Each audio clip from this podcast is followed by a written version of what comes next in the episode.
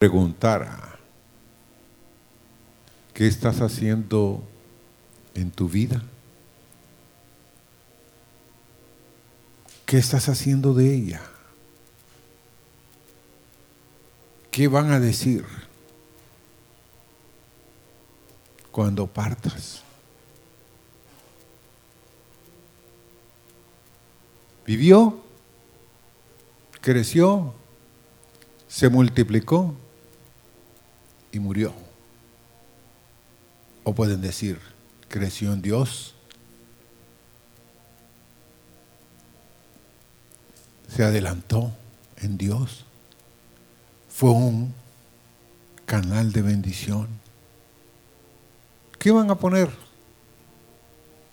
en la lápida?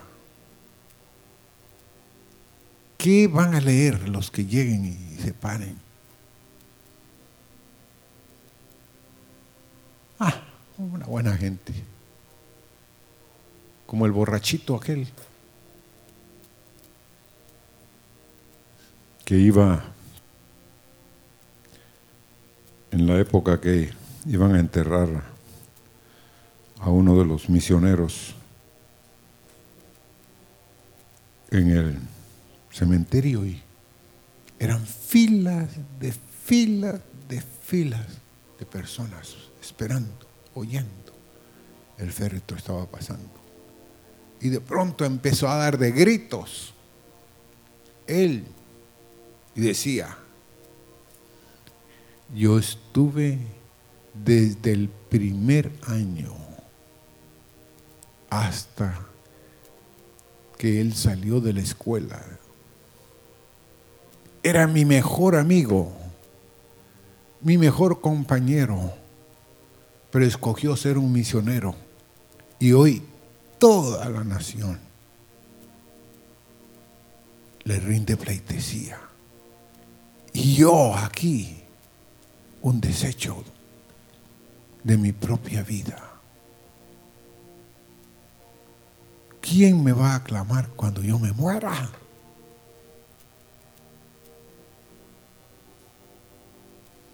Él escogió bien yo hasta el día de hoy escogí mal. Pero hermanos, hay oportunidad en la vida. Nunca se cierra la puerta si hay vida, sí o no. Un hermano siempre repetía que es mejor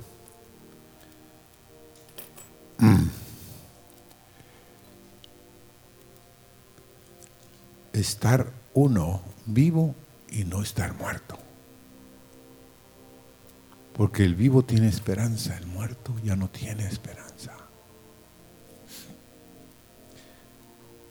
Volveos a mi reprensión. He aquí yo derramaré mi espíritu sobre vosotros. Yo os haré saber mis palabras. ¿Dónde creen ustedes que está eso? Muy bien. Proverbios capítulo 1, fíjense. Volveos a mi reprensión. He aquí yo derramaré mi espíritu sobre vosotros. Yo os haré saber mis palabras.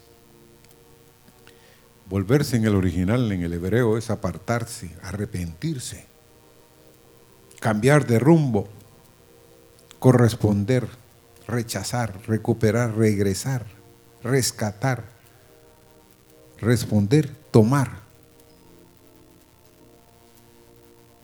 Y además de volverse, Dios quiere que nos volvamos a su reprensión, a su corrección, a su amonestación, a su queja, a su razonamiento, a su reprensión. Todo eso quiere Dios, fíjense, en ese, en ese pequeño verso. Y después dice, he aquí,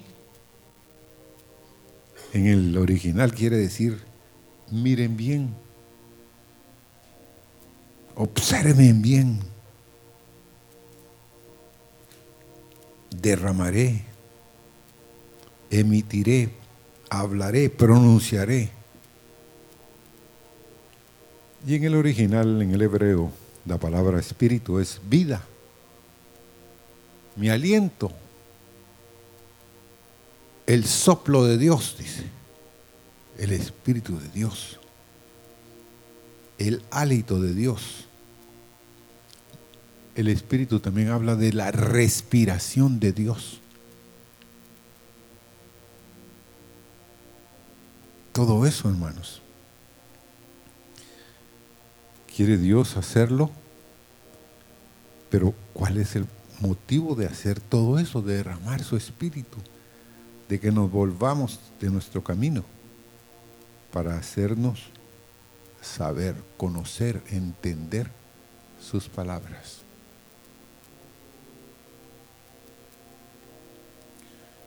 Y miren, hay predicadores que solo creen de que Dios no derramó de su espíritu en el antiguo, sino solo en el nuevo. En el nuevo sí hubo la llenura del espíritu, hubo el bautismo del espíritu, pero Dios visitaba con su espíritu a hombres y a mujeres. Miren lo que dice Nehemías capítulo 9, versos 19 y 20. Y tú, con todo, por tus muchas misericordias, no los abandonaste en el desierto. La columna de nube no se apartó de ellos de día para guiarlos por el camino, ni de noche la columna de fuego para alumbrarles el camino por el cual habían de ir. Y dice el verso 20, y enviaste tu buen espíritu para enseñarles y no retiraste tu maná de su boca y agua les diste para su sed. Qué sorprendente es la misericordia de Dios, hermanos.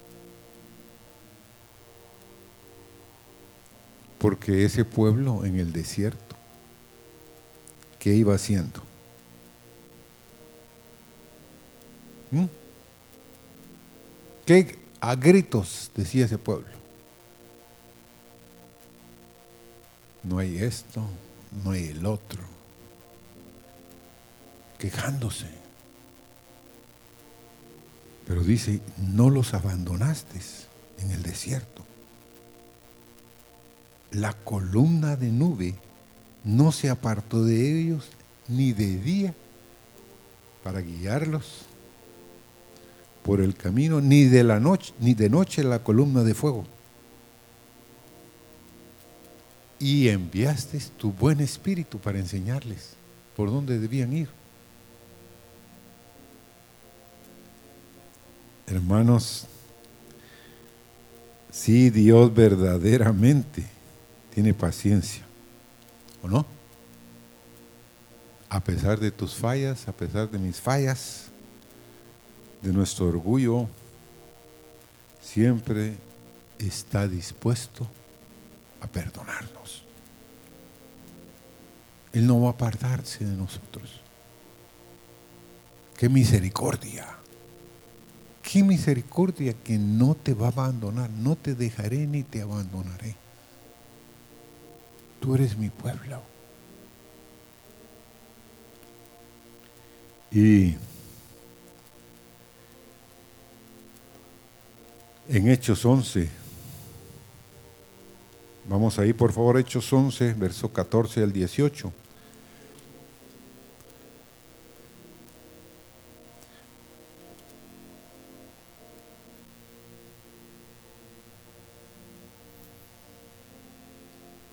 El que hablará palabras por las cuales,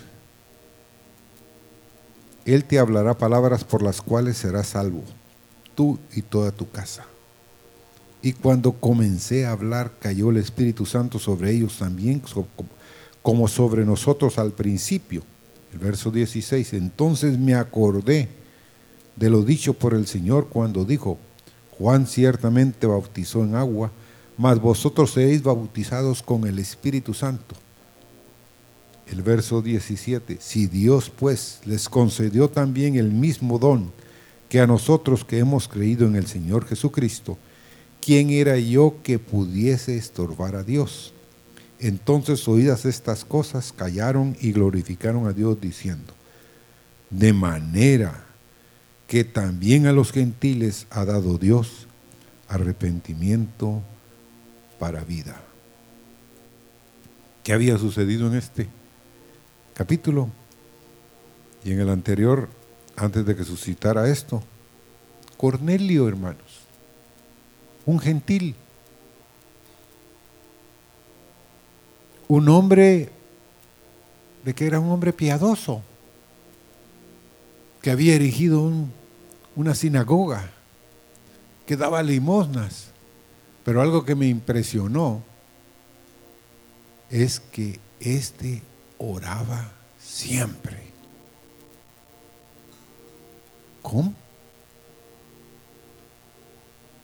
¿Quién le enseñó a Cornelio todo eso? Posiblemente tenía un amigo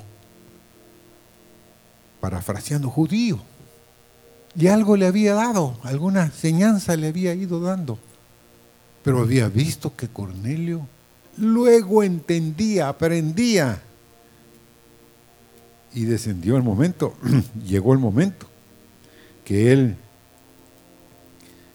Dios sabía dónde vivía Cornelio, porque en el capítulo número 10 de Hechos dice, había en Cesarea un hombre llamado Cornelio Centurión de la compañía llamada la italiana, piadoso y temeroso de Dios con toda su casa, que hacía muchas limosnas al pueblo. Y lo que más me impresionó es que oraba a Dios siempre. Sabía él lo importante que era orar y se le aparece el ángel, le habla, el hombre hace preparativos, manda a un criado y a otros dos de sus que trabajaban para él que vayan a traer a Pedro. Y todos ustedes saben la historia. Pedro no mucho quería ir porque nunca había estado en la casa posiblemente de un gentil y para él en esa época era un problema. Y como no andaba solo, Pedro no andaba solo, hermanos, eran varios los que estaban ahí. Entonces, ¿qué iban a decir de él? Así que Dios lo tuvo que convencer, le bajó el lienzo tres veces y le dijo que matara y comiera y él dijo que nunca había comido cosa inmunda.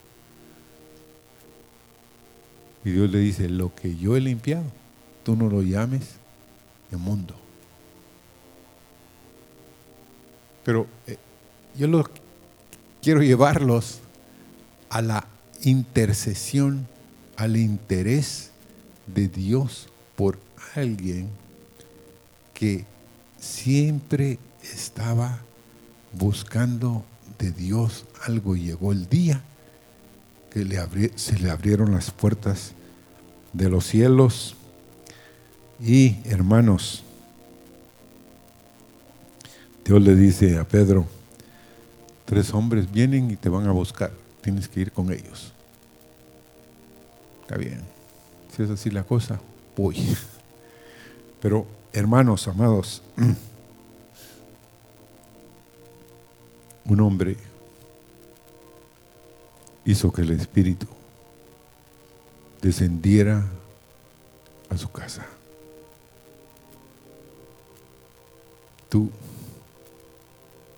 tú hermano, puede ser ese hombre, puede ser esa mujer.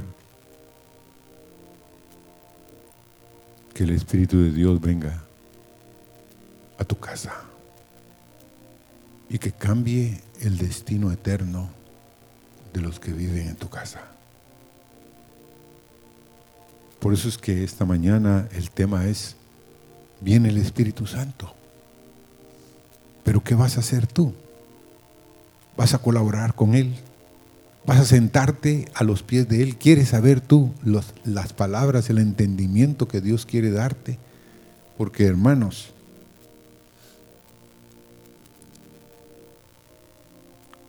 no se puede vivir la vida cristiana sin encuentros con Dios y el Espíritu Santo lo hace disponible. Él ya no tiene barreras, hermanos. No tiene obstáculos para llegar a tu casa, para llegar a mi casa.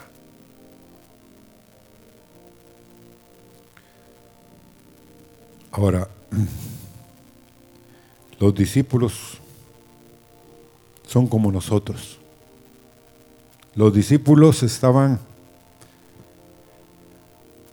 pues dudando y una muestra de la duda de los discípulos era de que se juntaron 500, ¿se acuerdan?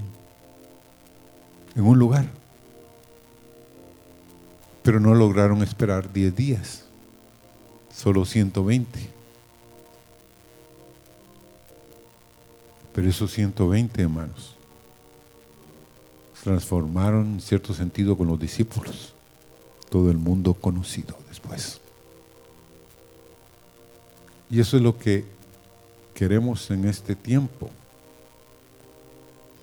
empezar a buscar de Dios el bautismo del Espíritu Santo y ser llenos del Espíritu de Dios. Ustedes no quisieran, hermanos.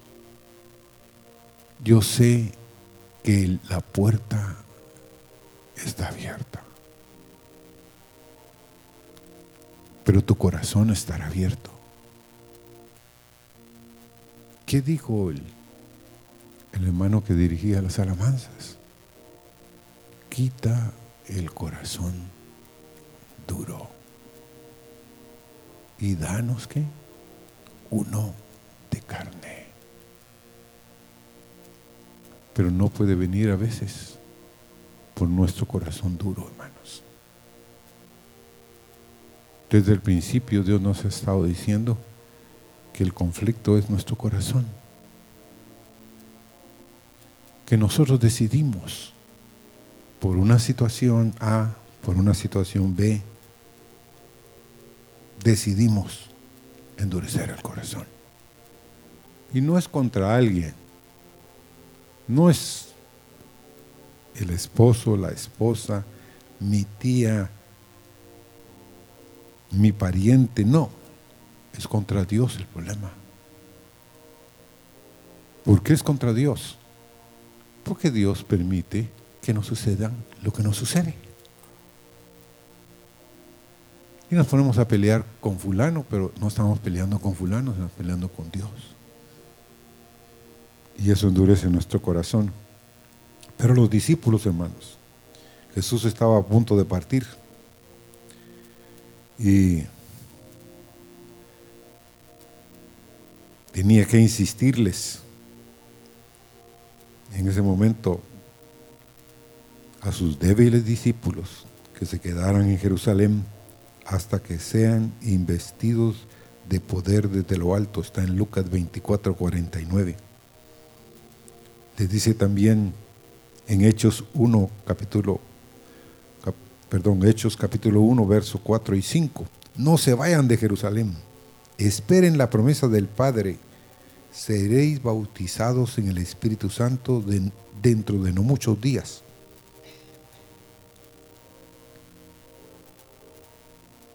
Una pregunta a ustedes y una pregunta que yo me hice. Porque Dios escogió solo a doce al principio. ¿Por qué no escogió a todas las multitudes? ¿Por qué escogió solo a doce? Hermanos, Dios siempre escoge lo menor para bendecir a lo más grande. Dios es el Dios que hace de lo que no es algo para darle gloria a Él. Amén. Amén. Pero el Señor también no quería que los discípulos se quedaran solos. Piensen un minuto. Si los discípulos no hubieran obedecido y no hubieran recibido el Espíritu Santo, ¿qué creen ustedes que hubiera pasado con la iglesia primitiva? Piensen, medite, Señor. Si ellos no hubieran obedecido. Porque como les dije, eran 500, se quedaron 120.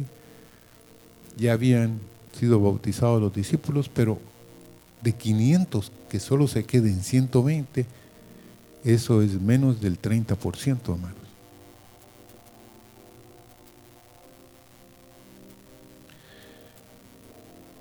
Ahora,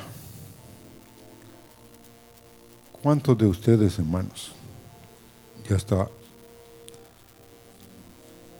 yo estoy incluido en esto? Somos conscientes de nuestra falta de poder.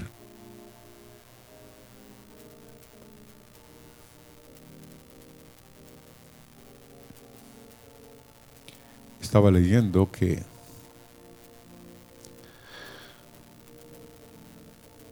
había un hombre el cual Dios se le empezó a revelar y lo empezó a llamar. Pero el hombre tenía muchos negocios, muchas cosas. Y trataba de decirle a Dios que mejor más adelante, que postergáramos un poquito la cosa. Pero Dios lo seguía llamando. Y ese hombre un día me dijo, acepté después de estar que Él me llamara y me llamara cuando tuve un accidente terrible. Iba a quedar, me dijo, de mis dos pies. Se habían quebrado mis dos pies. Fue un accidente en vehículo en Estados Unidos. Mis brazos, los dos se habían quebrado estaba en una situación terrible. Entonces, lo primero, dice que me vino a la memoria es, Señor, ahora para qué te voy a servir? Ahora no estoy completo, Señor. ¿Qué va a pasar con mis piernas? ¿Qué va a pasar con mis brazos? ¿Qué va a pasar con mi cuerpo? Porque estando en el en el vehículo, me contaba él, sangraba y sangraba. Señor, ¿ahora qué? No, este es el tiempo, le dijo él. Sí, tú lo vas a ver. Si me levantas de aquí, y me sanas, te voy a servir. Mm. Bueno, silencio y llegó la ambulancia, se desmayó, me dijo, me desmayé. Me llevaron, desperté, cuidados intensivos y al mes salí del hospital caminando. Y en eso me dio pánico. Pánico meterme otra vez en el vehículo. No quería entrar al vehículo porque la, la mente, hermanos, es algo tremendo. Pero me dijo, entré porque quería cumplir lo que le había prometido a Dios. Y hermanos, es alguien tremendamente usado en sanidad divina.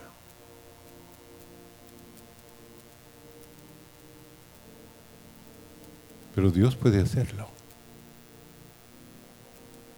Pero necesitamos el poder, las palabras, el entendimiento de Dios para hacerlo.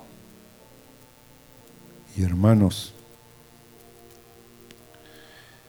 yo sí anhelo que el poder sea derramado en este lugar, porque dice Hechos 9:31.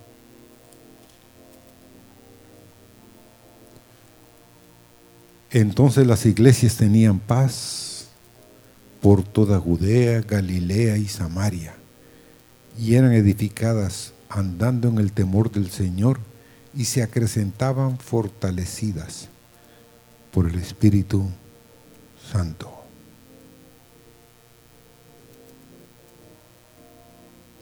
Recibiremos poder.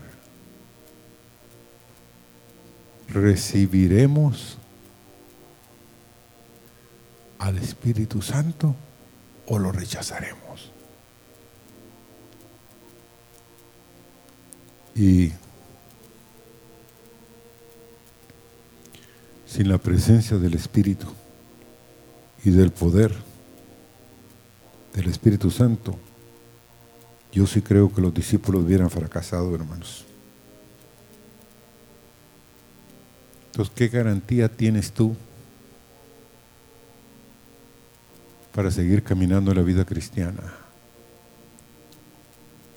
sin el bautismo del Espíritu Santo, sin el Espíritu en tu vida? Ninguna. ¿Por qué? Porque el Espíritu viene y pone temor en nosotros, el temor de Dios. Y mucha gente, hermanos, está anhelando ser libertada de sus prisiones cuando venga el poder de lo alto. Pero quiero en esta mañana instarlos y retarlos. ¿Qué vamos a hacer si no tenemos el Espíritu Santo, pero está disponible? Le vamos a decir a Dios, no, no lo necesito. Señor, dice Gálatas 4:6, y por cuanto sois hijos, Dios envió a vuestros corazones el espíritu de su Hijo. ¿Mm?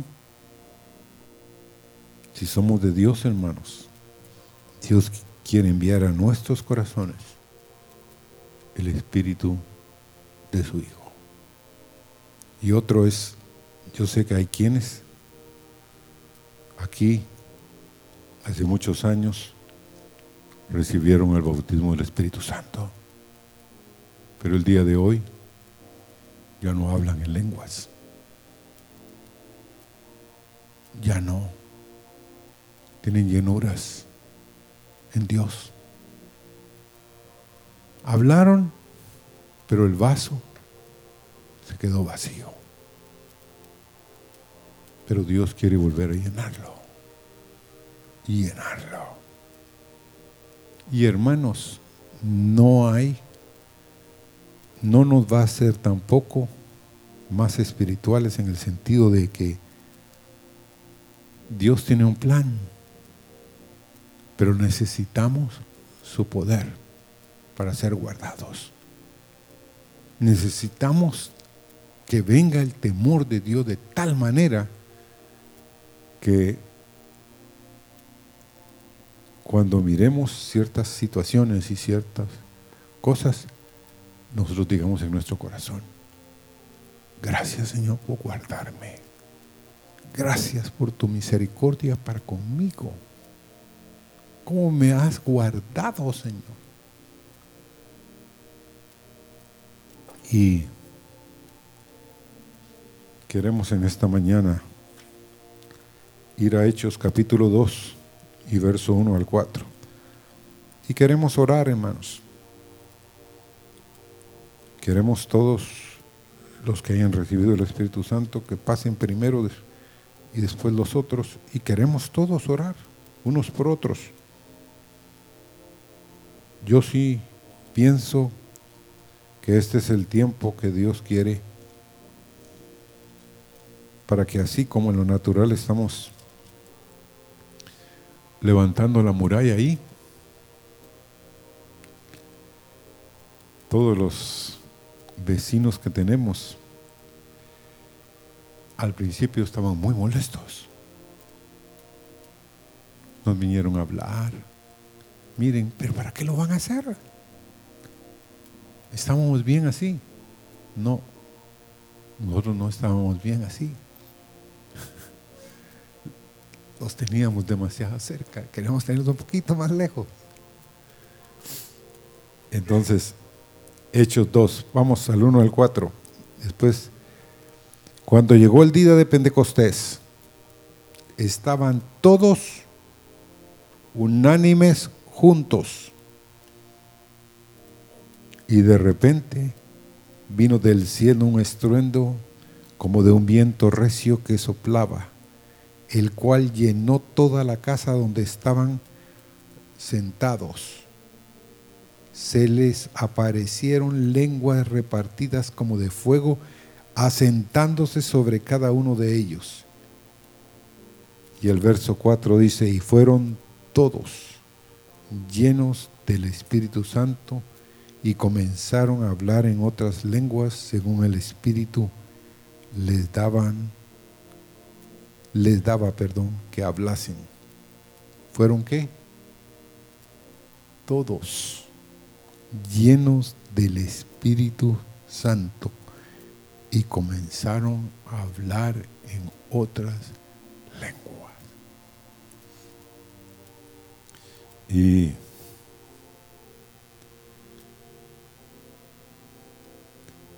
Una mi hermana oyó de esto del Espíritu Santo hace muchos años. Y estando en el primer piso de la casa, le digo, Señor, voy a subir al segundo piso. Pero yo quiero que tú me bautices. Yo anhelo que tú me llenas. Y empecé a orar. Señor, hazlo por favor, lléname. Lléname. Si ellos, los discípulos, fueron llenos, yo anhelo, Señor, ser llena. Ahí estaba cuando el Espíritu vino sobre ella. Lo bautizó, la llenó y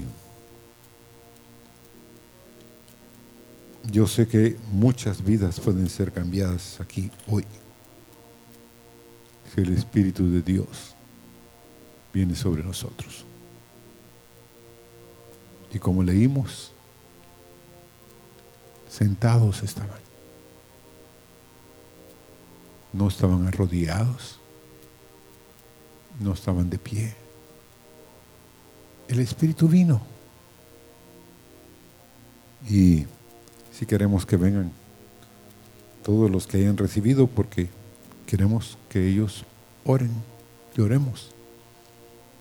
Pero todos los que ya recibieron aquí, que hablan en lenguas, queremos pararnos acá.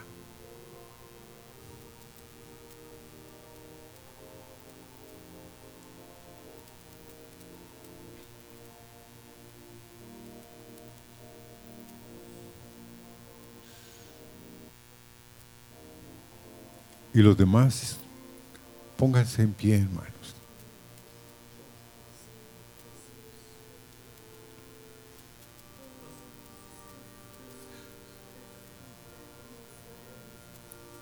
Señor, el que nos cambió,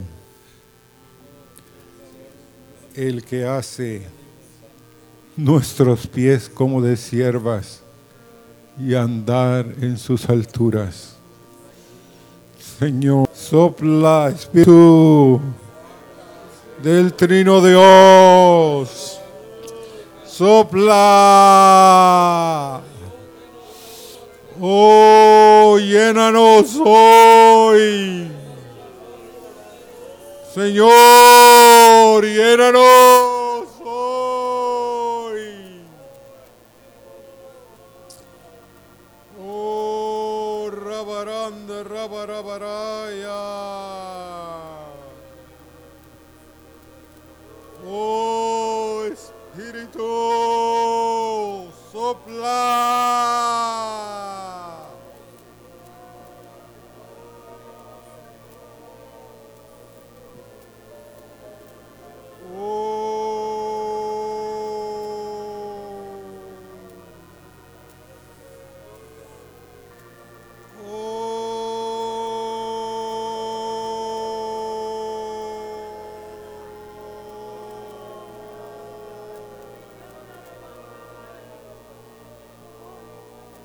little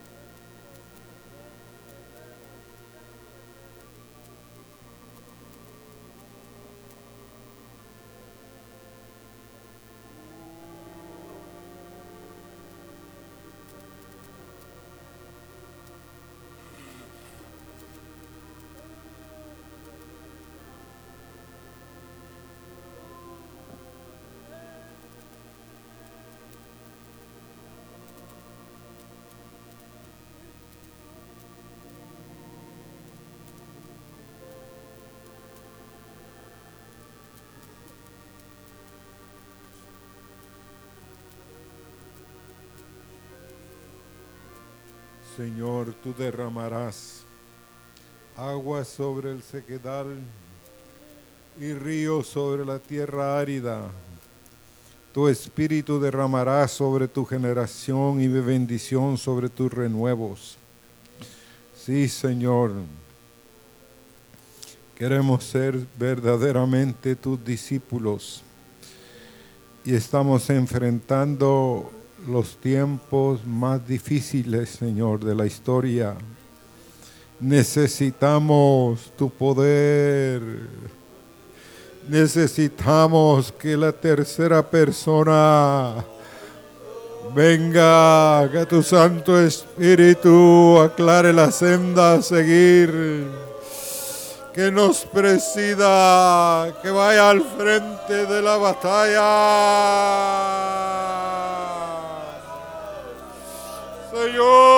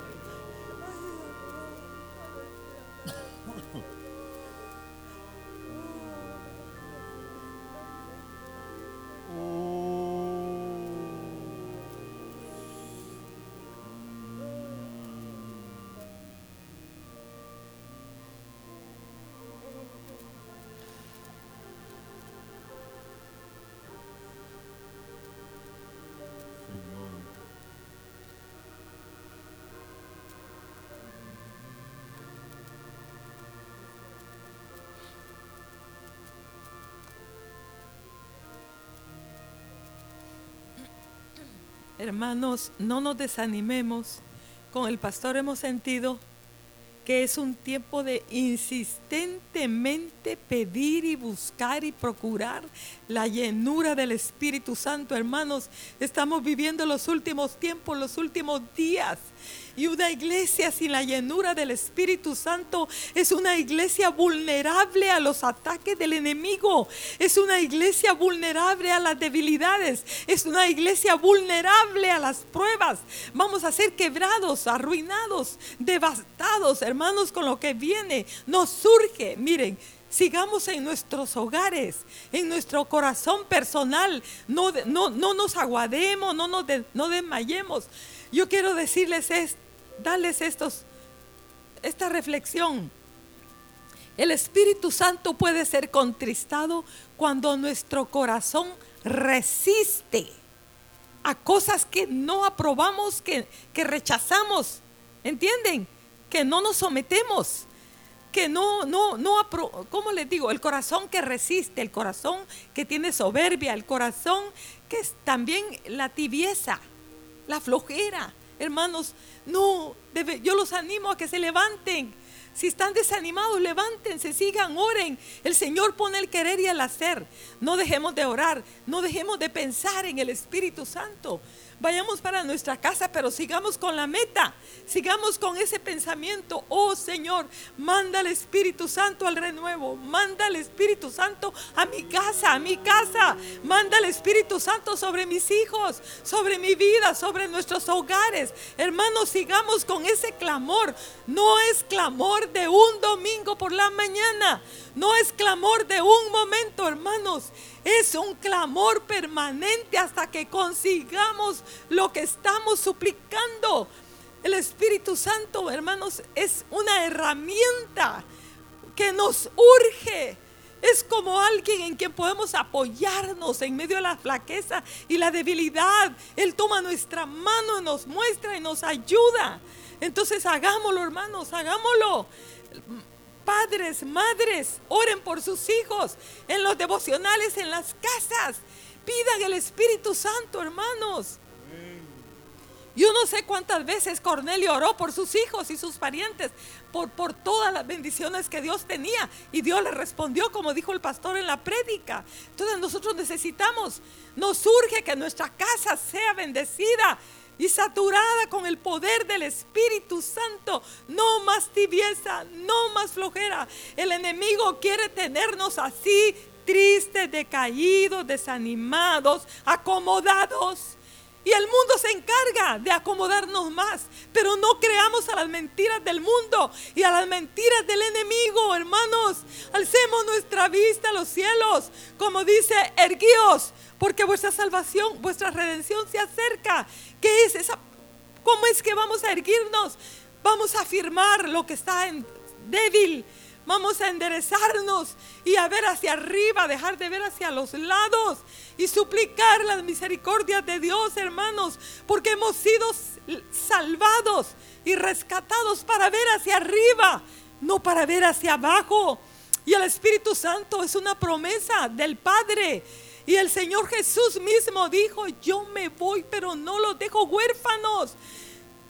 Yo voy a enviarles el Espíritu Santo. Y el Espíritu Santo, hermanos, es un regalo de Dios. Pero saben una cosa, tenemos que procurarlo. Tenemos que desearlo. Tenemos que amarlo. Uh, hermano, los pleitos, disensiones, palabras ásperas, palabras duras, pensamientos incorrectos, todo eso entristece el Espíritu Santo. Lugares donde nos metemos que no debemos estar, entristece el Espíritu Santo. Lo que hablamos, lo que miramos, lo que decimos, lo que pensamos que Él no aprueba, lo entristece. Entonces caminemos con cuidado, procurémoslo busquémoslo. Oh, hermanos, con el pastor hemos dicho eso, que vamos a, en el grupo de oración igual, que vamos a orar y a orar y a insistir hasta que el fuego del Señor venga. El fuego del Espíritu Santo venga. Yo creo que en el aposento alto, hermanos, ellos tuvieron momentos de meditación, momentos de, de clamores, de gritos, de proclamas. Otras veces estaban allí de rodillas suplicando con murmullos, otras veces con gritos, yo no sé cómo, pero hermanos, pero esos 20 que recibieron, no, no, no, ¿cómo les dije? Les digo, persistieron, persistieron, persistieron, persistieron hasta el día en que el fuego descendió. Igual hagamos nosotros hasta que ese fuego venga, ¿verdad? Y nos sature a todos no solo los viejos, los, jóvenes, hasta los niños, que todos seamos llenos y revestidos de ese poder del Señor.